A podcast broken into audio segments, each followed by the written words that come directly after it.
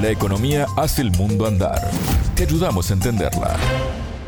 Bienvenidos. Es un gusto recibirlos al segmento de Economía de Sputnik, contante y sonante. Martín González los saluda y me acompaña Natalia Verdún. ¿Cómo estás, Natalia? Muy bien, Martín, muchas gracias. La inflación en Argentina llegó a los tres dígitos en febrero y en esta edición vamos a hablar del tema a través de la mirada de los comerciantes. El tema.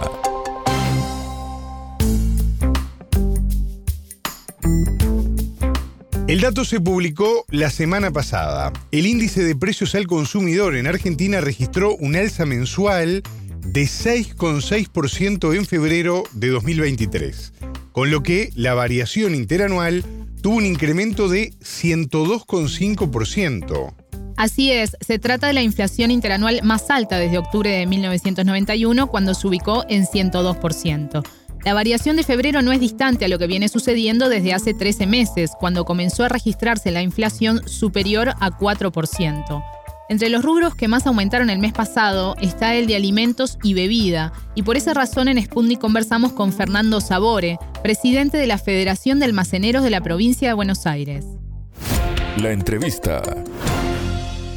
Digamos que nosotros este, eh, ya lo veníamos anunciando, ¿cierto? Esto, porque tal vez el mes de, febrero, que digamos que es un mes donde mucha gente está con la distracción de, de que se va de vacaciones, de que viene, etcétera, etcétera, eh, tal vez este, no estaba tan pendiente de los aumentos, ¿cierto? Pero bueno, a partir de que uno tiene las boletas todas las semanas, uno va al mayorista todas las semanas y ahí encontrás las facturas y empezás a comparar la factura actual con la anterior y te empezás a dar cuenta la suba que hay, ¿cierto?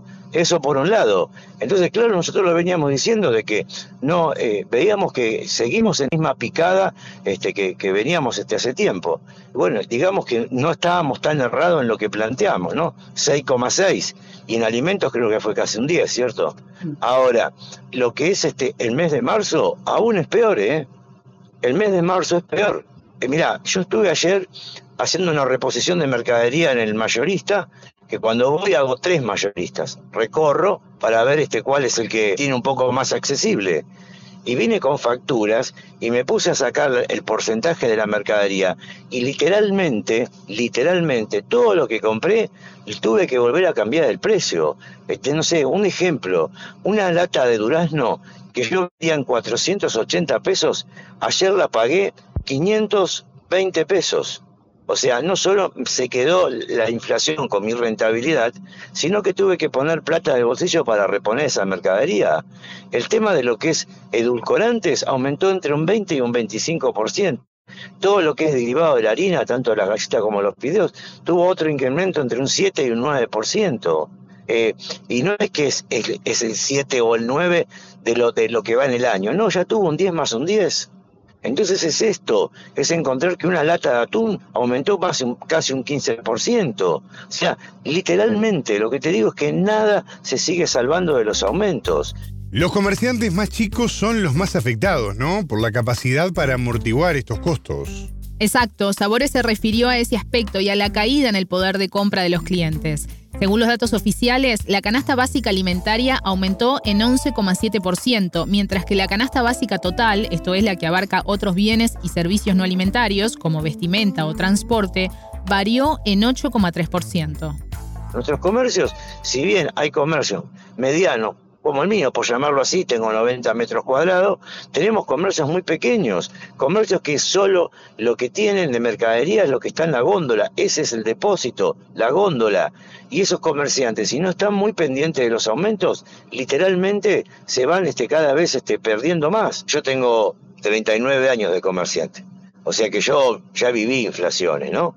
Pero yo creo que esta es, no es solo la hiperinflación, tal vez desde el tiempo de, del presidente Alfonsín. Yo creo que ahora estamos en una estanflación.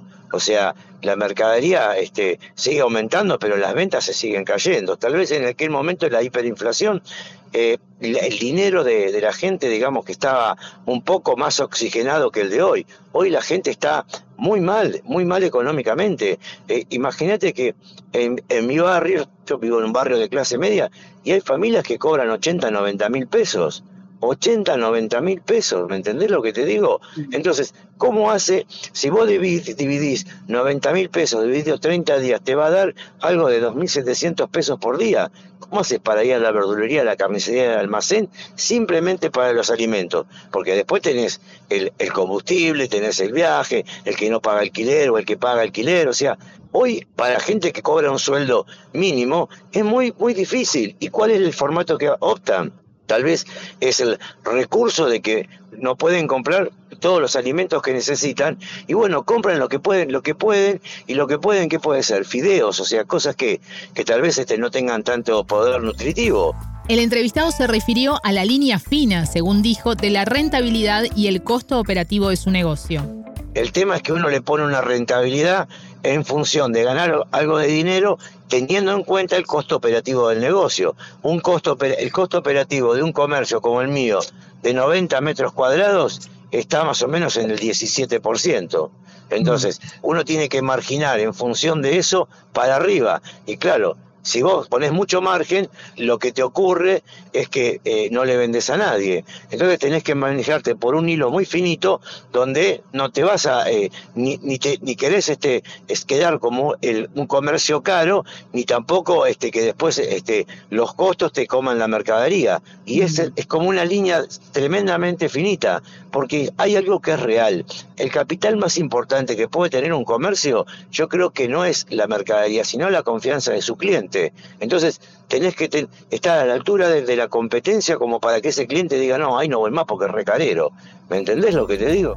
Sabore, el presidente de la Federación de Almaceneros de la provincia de Buenos Aires, tiene un comercio con 70 años de historia. Lo creó su padre y luego él se sumó y pudo ampliarlo a los 90 metros cuadrados que tiene hoy los alimentos pasaron a ser la prioridad máxima cuando antes, digamos que ir a la, a la, verdulería, ir a la carnicería y al almacén era algo normal. O sea, comprar comida tiene que ser normal. Y hoy ya no lo es, ¿no es cierto? A mí me pasó el otro día algo muy especial, porque normalmente como estoy dentro de mi comercio no voy a hacer compras, ¿no es cierto? Pero bueno, fui hasta la verdulería, había tres señoras adelante mío, este, y claro, yo estaba acostumbrado cuando era chico que iba con mi mamá, y mi mamá decía, me da dos kilos de papa, me da dos kilos de, zanahoria, me da dos kilos. Era comprar así porque ya mi mamá tenía como para toda la semana.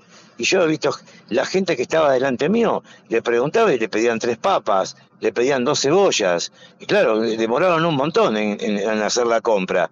Este, y yo me fui medio como que un poco sorprendido y un poco chocado con la realidad, porque a mí también me pasa en mi comercio que, que la gente viene tal vez con un dinero y te empieza a preguntar, ¿y cuánto va? ¿y cuánto va? ¿y cuánto va? Y resulta que este, en algún momento dice, no, no, no, no, hasta ahí nomás, hasta ahí nomás porque eh, ya no me alcanza la plata o te pagan con una tarjeta de crédito, o el cliente de todos los días te dice, che, me faltan tres días para, para cobrar, no me aguantás, ¿y qué no lo vas a aguantar si es el cliente que te da de comer todo el año? O sea, son realidades que uno inevitablemente las vive, ¿cierto?